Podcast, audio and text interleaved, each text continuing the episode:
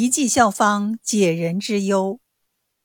东汉时期，南阳有个七十多岁的名医沈怀，他终身未娶，因此膝下无儿无女。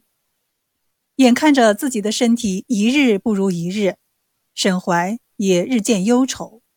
他不甘心自己的一身好医术就这样后继无人，如此一来，整日愁眉不展，身患重病，眼看着就要离开人世。沈怀的邻居是个好心人，很是同情沈怀的境遇。他知道张仲景是当世名医，就以沈怀的名义请张仲景前来看病。张仲景本来和沈怀就有交往。现在又见他身染沉疴，二话没说，背起药箱就来到沈怀的住处。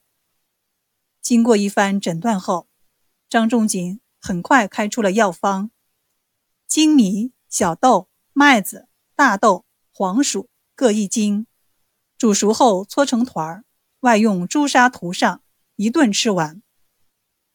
病中的沈怀接过药方，不觉大笑。我行医五十多年，这样的药方还是第一次见到呢。待张仲景走后，他并没有按张仲景的嘱咐吃下这副药，而是请邻居按方子做成丸药，挂在窗前。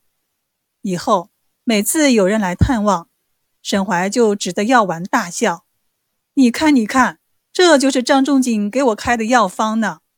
你见过五谷杂粮能治病的吗？”真是天大的笑话呀！沈怀只顾着笑话张仲景，竟把无人继承自己衣钵的事儿彻底忘了。就这样，沈怀笑话了张仲景大半年，而在大半年之后，沈怀的病却在不知不觉中痊愈了。听说沈怀身体康复，张仲景前去探望，看着满面红光的沈怀。张仲景意味深长地说：“医者，悬壶济世，治病救人也。先生虽无子女，吾等晚辈不就是您的子女吗？先生哀从何来呀？”张仲景的一席话让沈怀恍然大悟：“张先生果然是名医呀！原来你给我开的是一剂忘忧愁的效方。”这才是真正的对症下药呀！从此，沈怀就把自己的医术全部传授给了张仲景和其他年轻的郎中。Mm-hmm.